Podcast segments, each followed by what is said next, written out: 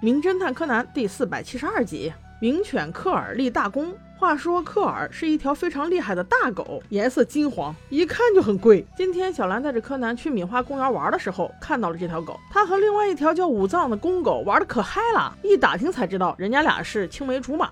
武藏这条狗的主人上来打招呼，他们是一对夫妻，姓提，我们就叫他提先生和提太太。大家聊得很开心，说是想约柯南去他们家玩。喂，拜托你们两个到底想好了没有？柯南去哪儿可是要死人的。不过还好柯南有自知之明，他自己拒绝了。在回家的路。路上和小兰聊得正嗨，没想到到了家一推门，小五郎正在破天荒的工作呢。他正在接待一位访客，说是自己总被一条大狗怒目而视。那个狗是隔壁邻居的，搞得他现在都不敢回家了。小五郎赶紧问是哪家的狗啊？我们可以去跟他们交涉一下呀。报案哪一说是提家，正巧让柯南和小兰听个正着。这个姓很少见的，于是柯南就问他那条狗是不是叫武藏？女人不停点头说：“是的，是的，就是他。以前还挺好的，现在见了我就叫，好怕怕耶。”柯南这会儿也冲动了一回，立刻反驳道：“不可能，绝对不可能！今天上午我还跟武藏玩了好久呢。”他好温顺的说。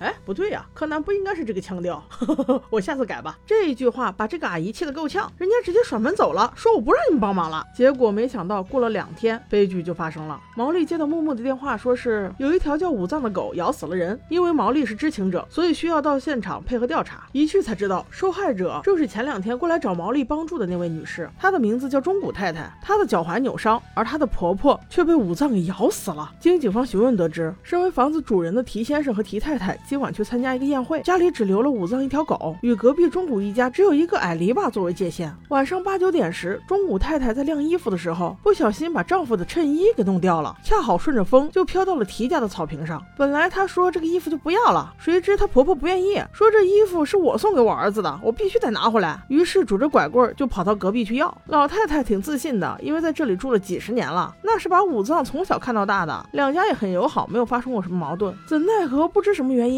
婆。婆刚过了矮篱笆，武藏就扑了上来，一口咬住了婆婆的喉咙，没几分钟人就断气了。中谷太太赶紧过来拉婆婆，可是武藏又准备过来扑她，吓得她又赶紧往回跑，结果把脚还给扭了。还好此时提先生和提太太回家控制住了武藏，这才避免了更大的悲剧。这家伙人赃并获呀！武藏直接就被警方带走了。中谷太太的脚被医生包好之后，说四五天之后才能动，于是今晚便各回各家了。小五郎当然是没事人似的，但柯南觉得疑点重重，于是，在第二天他就去找找了武。藏的青梅竹马，那条叫克尔的母狗，主人们带着克尔在现场闻了好一阵，最后真的有发现，竟然在中谷家的草坪边边的灌木下面找到了一个带血的牙齿模型。柯南看到这个，再结合之前警方开具的一个疑点，说是在灌木旁找到了两滴死者的血液，离死者尸体的地方有三四米远，这下就能解释了，肯定是凶手在情急之下扔掉这个模型的时候把血液滴出来的。那当时在场的人除了死者以外，就只剩中谷太太了。于是高木警官和木木警。官拿着这个模型，又一次去找了中古太太。这回他便无可否认了，因为他本身是一名美术老师，做个模型对他来说很简单。况且这个模型上还有她的指纹。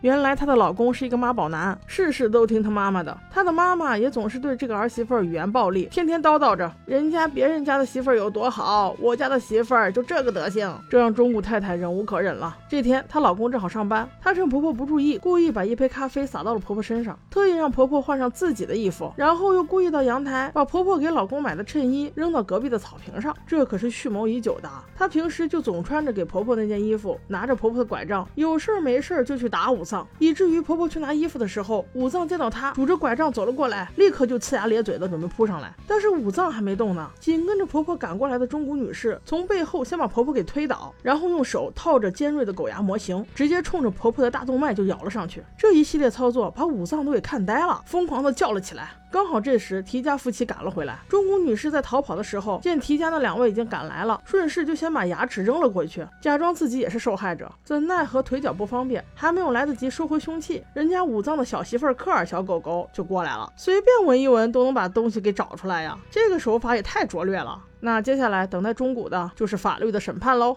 OK，我们下集见。